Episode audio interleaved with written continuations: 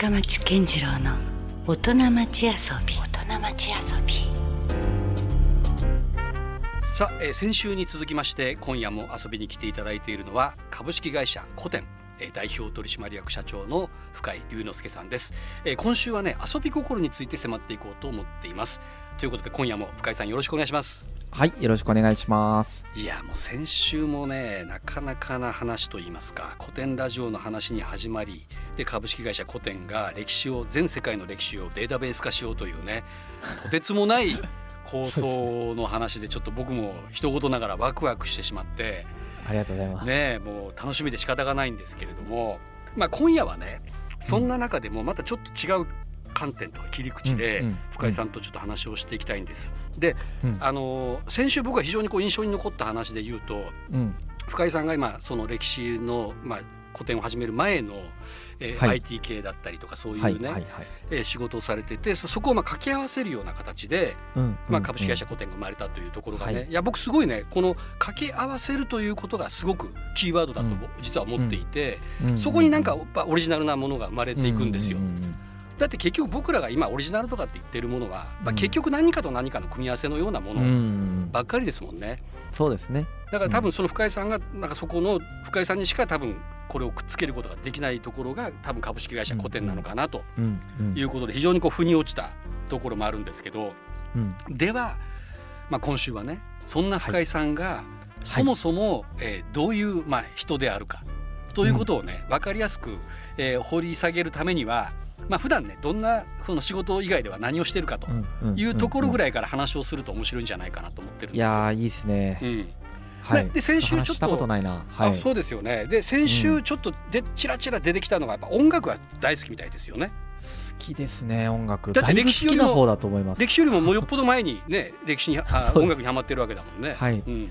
今でも毎日何時間かやっぱ聞いてますもんね。聞きながら仕事してるんで。あやっぱそのぐらい好きなんですねいや、もうめちゃくちゃ好きです、本当。うん、いやあのラジオを聞いてらっしゃる方にはわからないんですけど今ちょっとリモートでね深井さんの今プライベートの部屋をつないでますけど、なんとなくね、そこに楽器もちらっと見えたりしてるんですよそうなんですよね。このうんワーウィックのベースですね。ベースなんですねそれねこれベース5弦ベースなんですけどあじゃあサムベースという聞くだけではく、なく演奏も好きなんですねまあ、演奏下手くそですけどねあの、うん。大学の時代うにん。バンドサークル入って、まあ、こうバンド組んでて、まあ、あなるほど、卒業とともに普通に辞めてて、うん。で10年ぐらい何にもやってなかったんですけど、うん、久しぶりに本当に去年から実はまた始めまして。始めたんですねまた改めて。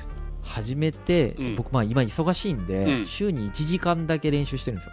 あもうそのぐらいしか時間が取れないということ 週に1時間だけやってるんですけども、うん、楽器は本当いいなと思ってあ改めてじゃあその魅力にも取めりちゃくちつかれてる。ゃいいなと思ってます。うん。えなんでまたしかもベースなんですか？そもそも。ベースあのもうシンプルに僕、うん。そのマリリン・マンソンを聞いてて、うん。であのマリリン・マンソンのベーシストってあの、うん。トゥイギー・ラミレズっていう人なんですけどね、ああトゥイギうん、ーでしたっけ？ジョーディ・ホワイトっていう、はいはい。あの本名ジョーディ・ホワイトって言うんですけど、うんうん。そのトゥイギー・ラミレズっていう、まあ、そのバンド名のバンドのその役名の人がやってて、はいすっごいなんかなもう開放弦でブーって鳴らすだけみたいな超簡単なフレーズなんですけど、うん。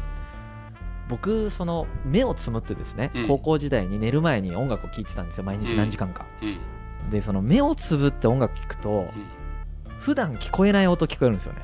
おおというでと僕ベベースとか知らなかったんですよ最あ初そうかそのパーツパーツでこう聞こえてくるというか。そうそうそうその、うん。もう単純に本当にママンソン聴き始めた時って、本当に音楽のこと知らないから、うん。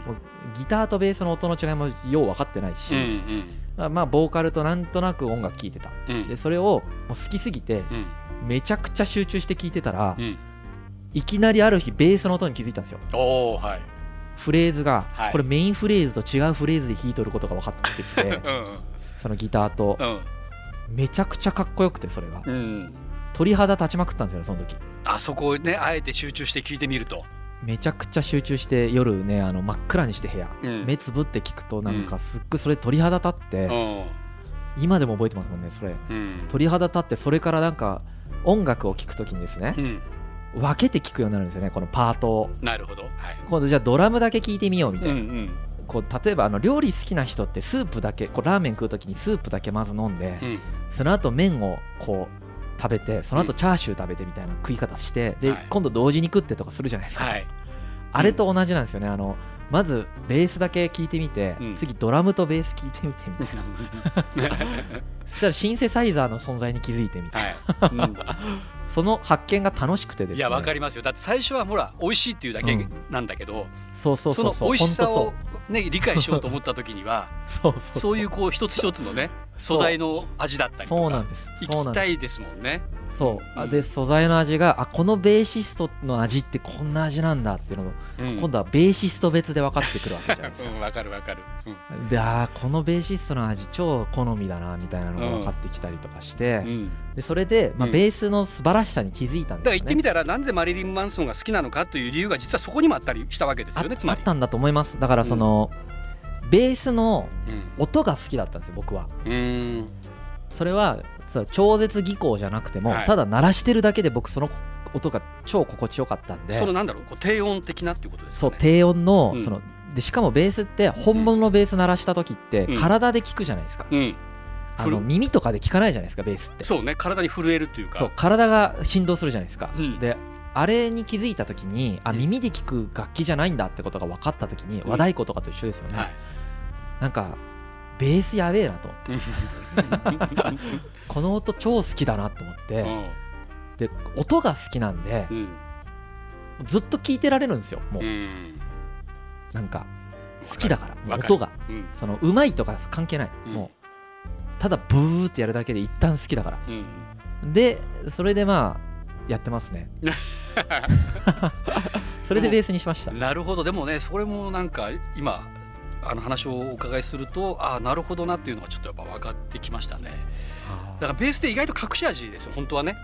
その曲のね,、うんそうね。もうそのはい通奏低音っていう言葉もあるぐらいだしなんか、はい。その何かこう一貫はしてるんだけどもやっぱりある程度ちゃんとそういう耳を傾けないと実はベースって聞こえてこなかったりもするんですよね、はいでもそこにね実はその曲の隠し味じゃないけどヒントがヒントというか。ー震えるほどかっこいいですけどねベース。いやかっこいいと思いますよ。なんだかんだ言って要な、あの音でもあると思いますよ。ですね。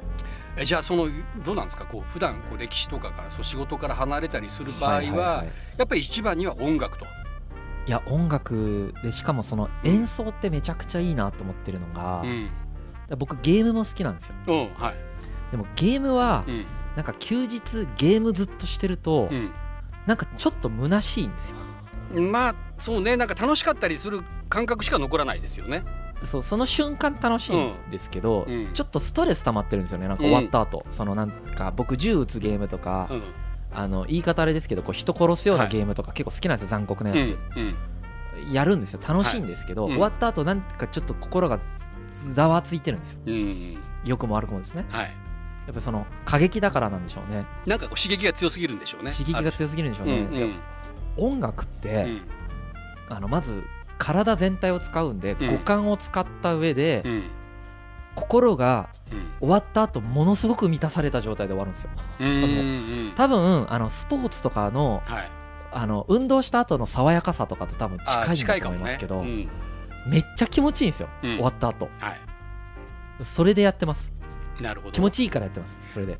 これだから今今割と一人一人でシコシコ弾いてる感じなんですかベース。一人でやってます。あのこれねベースってうん。本当はねあのそれこそ深町さんも当然ご存知ですけど、はい。あのベースってうん。人と弾いて初めて楽しい楽器なんで、うんうん。そうそうそう そうだと思いますよ。人と合奏して初めて楽しい楽器なのは分かってるんですけど、うん。まあ、いかんせん時間がないもんで。そっかその時間だからね1週間に1時間だもんな。1週間に1難しい時間僕10時か11時から1時間弾いてるんですよね。月曜日の。うんうんうん。たまたまあそこでその時間にね一緒にやれる人がいたら、ね。集まるのも時間かかるじゃないですか。確かに。それはそれで大変ですよ。ストレスっていうかはい。調整が。なんで家で手軽にまずはそのね、うん。クリック音と一緒に弾いたりしてますよね、ああなるほど、うん。クイック音とかあと、うん。あのメトロノームですよね、はいはい。カチカチカチカチでちょっとこう曲弾いてあ完全一致した嬉しいみたいもうないわゆる練習じゃないですか。あとはまあその曲に合わせて弾いたらやっぱ楽しいですよね、なるほど。っていう、まあ、趣味の範囲で今は。どっかでバンドまた改めて作ってオリジナルとかやりたいですけど、ねそれはそれでまたできたら楽しいんじゃないですか？うん。うんちょっとねもう少し上手くなって、でうん。そのどなんかこう、うん。DTM とかのねうん。え技術とかがついてきたらちょっとやろうかなと思ってますけど、おいいですね。それもじゃあいつかまたねやれたらということでしょうけど他に何かあります？すね。なんか遊びで言うと。遊びはですね、うん。あとはあの罰ゲームをするっていう遊びを今会社でやってますみんなで。え罰ゲームがえどういうことですか？その罰ゲームをするあの僕高校時代から、うんそのなんか罰ゲーム過激な罰ゲームをする遊びをしずっとししてたのがすごい楽しかったんですおよ。おはいはい。その罰ゲームなんかこうこうなんか目標を達成したいとうん。自分がね。うん。でその目標を達成するためだったんですよもともとうん。で友達と一緒にね。はい。じゃあまあその受験生だったんで、うん。勉強しようと。で1日これぐらい勉強しようぜと。うん。でも勉強できなもしもし勉強できなかったら、うん。その学生生活終わるような罰ゲームっていうのを用意するわけですよ なんか医学部目指してる超絶イケメンで超モテモテのやつが負けてめちゃくちゃ女子に嫌われることやらないといけないとか言って そうやって爆笑するみたいなうん。そうそういう遊びをしてたんですよ、はいはい。なるほど。そのねあの先生にいたずらするとかね、うん。あのやってて、うん。で、まあ、それの名残が今でもあって。今もや全然やってるってことじゃあそれは。今もやってます。そのやっぱり遊び心すごい本当大事だ。この今回のテーマそいやれなんですけど。もうまさにドンピシャなテーマですよこれ。はい、心の余裕って僕大事だなと思っていて、はい。なんかこう遊んでる状態の心ってめちゃくちゃ大事じゃないですか、うん。音楽もそうですしねいや本当そうですよね、うん。根詰めてる状態うでん。なんかできないじゃないですかやっぱうんりいいこと。を、うん。なんで遊ばないといけない。で遊ぶ時に、まあ今はその結構健康に気をつけてて今、おおはいはい。メンバーみんな。あそうなんですね。まだそんな年じゃないような気もしますけどね。けどなんだかんだやっぱりその、うん。あの毎日完全に健康かって言ったらそうでもないんですよ、ね、若干こう劣化がちょっと出て始めてますか？ったりとか、まあ、うん。睡眠時間ちょっとああまあね。少ない。無理したりするとね。そう削りがちとか、食事があんまり良くないとか。うん。であんまり健康じゃないなみたいなのが結構あの、毎日健康かどうかっていうのを実は記録つけてるんですけどどれぐらい健康かっていうの、はい。意外と健康じゃないんですよみんな。僕も含めてですね。僕体弱いし。わかるな。40代の頃とか特にそうだったな俺も、で健康法を、うん。健康になるために、うんみんな、まあ、仕事にとって健康って大事だよねっていうのも,、うん。もうまあ、あと健康になるのが嫌な人いないよねってことでまあみんなで健康になろうぜっていうのやいやわかるわるかる。だって資本だもんねそれが一つのね、うんそうそうそうそう。はでその、まあ、健康になるために自分で目標決めるんですよ。はい。その僕は例えばですけどその筋トレをする。うん。毎日筋トレして柔軟ストレッチもするっていううん。目標を立てると、はい。でこれがもしね1日でもできなかったら、今僕が一番やりたくないことやらないといけないっていうそういう罰ゲームをそれぞれの人で決めるんですよ。おおはいはい、うん。で僕あの人前で歌うのすごい苦手なんですよ。うん、だから僕が負けたら、うん。あのクラブハウスでアカペラで歌わないといけないですおーなかなかな罰ゲームやな それもね。最悪なんですよ。うんうんもうめマジでやりたくないんで。うんだからうん。頑張れるんですけど、うんまあ、そういう遊びをやってますねみんなで。うんなるほどね。でもそれはある種こう自分をこうなんかこうなんか上げていくっていうかそのきっかけにもな上げていくできるし。そうそう。であとたまに誰かが罰ゲームするんですよね、うん。それがすげえ面白いじゃないですか人だ面白いね人がやってるのは。ね、うん。自分じゃなかったらめちゃくちゃ面白いじゃないですか。そうやってめちゃくちゃ嫌がってんのにアカペラで罰ゲームして、はい。あれするとか、うん。あと僕アイドルとかあんまり、うん。あの好きなことないんですけど、あうん。のオタ芸一緒にやりに行くとかですね。やんなさそうなことするとん楽しいじゃないですか、ね。そういうのやってます。へえなるほどね。でもなんかその今の話で言うとなんか確かにこう無駄みたいなことが、何かこう次の何か自分のえなんだろうこうステージというかそこに行くきっかけだったりもしますよね。いやめちゃくちゃ思いますねなんか、うんその効率性だけ追求するのって逆に非効率的だなとあそう思う僕も。なんかね真面目にね合理的なことだけをやってたって、そうそうそう面い白いアイデアなんてまず出てこないかなっていう気もするし。クリエイティブにならないですよねならない。やっぱり。そういう時の脳脳みそって、やっうんわかる。ぱりそのままさに音楽がそうだと思うんですけど、うんうん。音楽もなんかこう弾かなきゃいけないとか思いながら弾いてもそれはいい曲弾けないから。楽しくないし。うん。はい。うん。やっぱそうねその楽しみながらうん。心に余裕がある状態で何か他のこと気にしてても弾けないからやっぱり。うんこうリラックスして楽しい状態で音楽に集中してやっぱりいいことができるんで、うん。いい演奏できるんで、まうん。あ、仕事も一緒だなと思うし、うん。まあ人生がそうじゃないですかそもそも、そうね。ううん。そこはすごいその遊び心大切にしてますね。いやーなんか一番ハマったゲストかもですよこのテーマで。もうまさにこう、うん、遊びというのがいかにね うん。実はあの鍵を握っているかというのがねちょっと今出ましためちゃくちゃ思いますよ本当うん。遊びね。もっと遊んだ方がいいですよね。真面目に仕事してても絶対した大した効率になんないですもん。うん。いやだからまあ多分ねもうそ相当今からまた忙しくなっていくと思いますよ深井さんはきっと。うん。まあだってねデータベーススも今からまたより本格的に始まるわけだから。作んないといけないしはい。ますますその時間は奪われるんだけど、でもやっぱその時間は絶対残してほしいし、必要だと思いますよ、うん。誰が何と言おうと、はい。うん。それはちょっと残しますね。ね。はい。まあ、これから深井さんが、あなんかこう目指してるうんうん見えてる景色というかビジョンというか、はいその話をちょっとねお伺いしたいなと思ってるんですよ。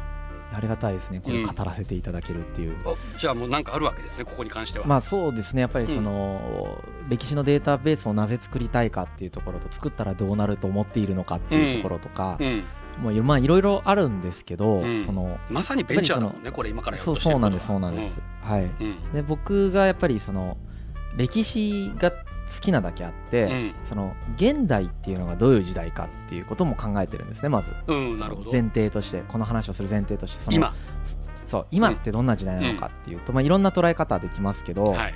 すごい変化がうん。その歴史上最大に変化が激しい時代ですよね、うん。その昔だったらその100年とかの単位で変わるようなうん。常識であるとかっていうのが今20年とか15年とかで変わっていっていて、うんそこにやっぱりこうついていけないとすごい時代遅れになってしまうっていう、ある意味すごい時代だなっていうふうに確かに。思ってるんですよ。だって。さ iPhone だってほんのわずか13年前に生まれて大革命を起こしましたもんね。いやそうですよね。ね。うん。でなんかそのね例えば今 LGBTQ とかですね、はい。うん、ついなんかまあ15年ぐらい前までそんなこと言ってる人一人もいなかったのに。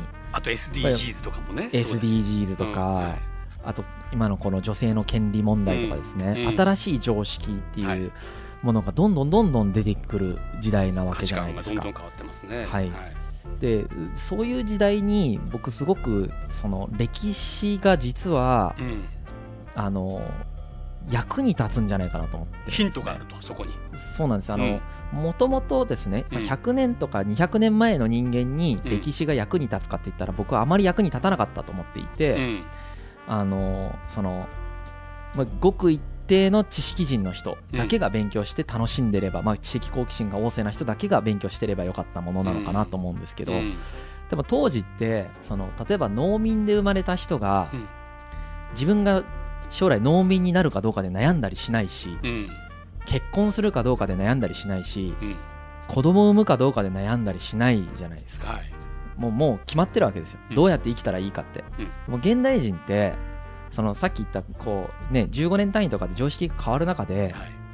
自分が何を選択したら幸せになれるかってよく分かんないんですよみんな、うんなんか迷ってる人も多いでしょうきっと今は。おいや多いですよ。早すぎるから時代の変遷が。はい。で、う上の世代がモデルケースにならないですよね。だってうん。15年単位で変わっちゃうわけだから、うん。常識が。はい。昔の常識で成功した人とか幸せになった人を見て、うんそのまんま自分たちに当てはめて同じことしても同じようにはならないわけですよ、うん確かに。はい。ですごい大変な時代なんですよねそれって、うん今はね。みんながやっぱりその哲学レベルのこと考え始めないとうん。幸せになれなくなっちゃってる、うん。ですよあの良くも悪くもですね、はい。でそういう時代だなっていうふうに思ってます、うん。でそういう時代に実はすごく役に立つのが歴史だなっていうふうに思っていて、うん。なんでかっていうとですね、はい。その自分のことをよくわかるんですよ。歴史を勉強すると実は。うんこれ逆説的なんだけれども、うんはい。その歴史という全然違う社会全然違う常識を持った人間を勉強することによって、うん。逆に自分のことがよくわかる。うん。これは例えばその日本からねうん。一回も出たことのない人が海外旅行に行ってヨーロッパ行きました。はい。そうすると初めてまあその日本の道路ってすっごい綺麗だったんだなとかあとうん。日本の建物ってめっちゃ新しいんだなとかはい。日本のなんかショップの店員さんってめちゃくちゃ愛想いいんだなって初めてそこでいろいろわかるわけじゃないですか。うん。みたいな感じと一緒だなと思ってて。違うものを見た時に初めて自分のことが見えてくはいるというね。自分と全然違うものを見て初めて自分のことがよくわかるんですよ、うん。でそれってやっぱりその現代のことっていうのはその他の時代を見て初めて現代のことがよくわかるうし、んその現代のことが分かるとやっぱりその現代の中で生きてる自分の状況っていうのも見えてくるし、うん。で状況が見えてくると自分が何を選択したいかっていうことがやっとそこで選択できるようになってくるなっていう感覚があって。はい。それが歴史ってすごく分かりやすく分かるんですよね。うん。自分のことがすごく分かりやすくうん。分かる、うん。これはあの旅行やっても分かるしうん。海外旅行行っても分かるし、うんあの普段自分が接しないような人間と会話をしても分かる。うん。んだけれども、はい。えー、と対話とか旅でも分かるんだけれども、はい。やっぱりその歴史を勉強するっていうのは結構分かりやすく簡単に分かるししかもエンタメとしても勉強できるんうで、ん。おすすめなんですよ。うん。これが。いやでもなんかすごくわかりますよ。今までの話をまとめてみると、うん。はい。うん。でこういう時代にその歴史が役に立つとは分かっているんだけれども、はいでそれがでもみんなそこそこアレルギー反応持っているし、うん。でしかもさっき言ったみたいに歴史についてよく分かるにはその 100, 100冊とか200冊本読まないといけないわけじゃないですか、うん。そんなん読まないですよねみんな。うん。で、まあ、読まないから読まないからこそ、まあ、その人たちにどうやってそういう歴史の H とか、うん。歴史のいいところを享受できるようにしていくのかうん。彼らに届けられるのかっていうことを考えた時にそれがデータベースだったんですよね。うんなるね、だから僕の中ではうん。これからの時代にめちゃくちゃ必要なことが詰まっているっていうのがやっぱり歴史のデータベースだなっていうふうに思っていて、まあ、過去のことなんだけれども、うん。その過去のことに触れやすくなることによってその自分のことがよくわかるようになるとみんな。うん。現代のことがよくわかるようになると。はい。でそうすると,、えー、といろんな選択がやりやすくなって、まあ、うん選択させられる時代なんで今って。うん。決断をしないと幸せになれない時代ですからね、そういう時代にはすごくいいんじゃないかなといや。個人的に思ってます。なるほどね。なんかだからそのなんか歴史ってやっぱそのなんか単純に考えたらこう人事の過去の話なんだけれども、今の話だと全くそれがその歴史を知ることによってなんか今の自分がじゃあ何をまたすべきかとか、うん。でどうしたいかとかっていうのがすごくこう見えてくる一つの装置みたいな。そうそう本当そうそうそういうことですよねつまり。そういうイメージです僕の中では。なるほどね。いやいやだからすごいあの逆説的だけどあの、ん。これからのことはやっぱり歴史ですよね。いや本当そうなんですよ、うん。あのまあやっぱり人間のそのうんケーススタディなんで、うん。人間社会と人間そのもののですね、まあ、それを見ることによってうん。やっぱ現代自分たちのことをよく理解することがこれからにつながっていくって感覚ですね。だって同じこう人間ですもんね結局は歴史といっても。はい。これ DNA レベルでは変わってないですからね。いやもう1万年ぐらい多分ホモ・サピエンスとしては何も進化してませんから。そうなんですよ。多分その時その時の社会的な状況は違うんだろうけどもでも、うん。その対応の仕方っていうのは絶対そこに今とつながるヒントもあっぱいいっぱいあるだろうから、うん。学べる学びが多分めちゃくちゃありますよねそこにね。そうなんですよ。うんうん。本当になんでまあそういう次の世代にこそ必要なものとして、うん。まあ、自分は今見据えていてうん。で、まあ、その歴史の、まあ、データベースなんで、はい。そのどんなデータでもどんどん貯めていくこともできるんですね。例えば、あのーまあ、前回僕が紹介したデータベースの形っていうのはそのはい。歴史の資料集みたいなのがウェブで動きますよみたいな、うん。で検索もいろんな形でうん。こうこんな人間はいないかみたいな検索ができますよって話をしましたけども、はいまあ、例えば次のステップとしてはですね、うんそのインターネット上に載ってる、うん。まあ、例えばこういう事件に対してのこういう歴史的事実に対しての意見いろんな意見解釈で分かれるじゃないですか、はい。世界中で。うん。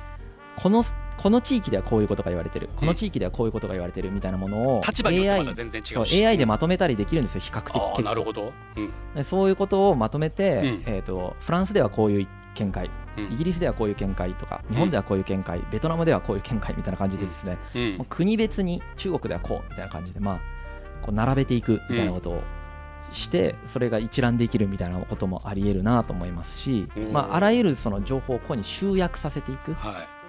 で歴史のことで調べようと思ったら全部ここに来ればだん大体何か分かっちゃうっていう状態を作るとすごいですね。その世界レベルで俯瞰できるっていうのがまた面白そうですね。そうですね。うん。で今も実は現代の出来事も歴史じゃないですか、うん。こうリアルタイムで起こってそれもどんどんどんどん例えば誰かがこう登録できるようにうん。過去のやつらは僕たちが監督しながら多分登録した方がいいんですけどうん。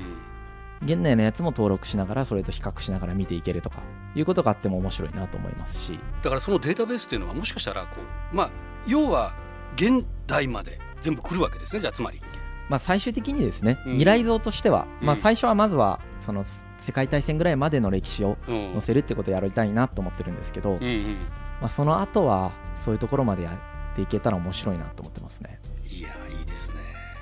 いや僕の好きな言葉にその過去は常に新しく未来はいつも懐かしいという言葉もあるんですけどそれなんかが今日はちょっとなんかぴったりしたななんか、うん。うん、だから新しいんですよね歴史って実は新しいですね。ね。あの、うん。自分にとって新しいです。すごく。いやでもすごいそこをねあの本当になんかこれからそういう、まあ、歴史というある意味ビッグデータがうん。深井さんの手によってちょっと紡がれるというか編集されるっていうのがまたちょっと楽しみやな、まあそうですね、うん。もう本当編集するとかあとはイメージで言うとなんか新幹線作る感じで、うん。交通手段を良くする感覚です、なるほど。もっと生きやすくなるみたいな、はい。歴史に皆さんが。だから全然その博物館とかそういうものではないですよね。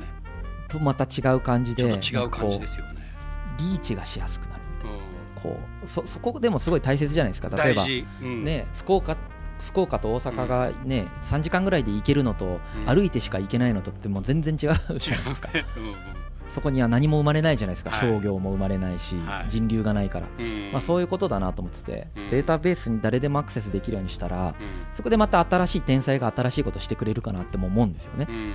だからまた別の天才が。確かにね、うん。こう考えたら深井さんのまたやってることがバトンが渡る可能性もありますよね。そうなんですよ、また次の世代というか、そうなってほしいなって思ってますね、うん。いやいやこれはもう本当になんか尽きないですよね。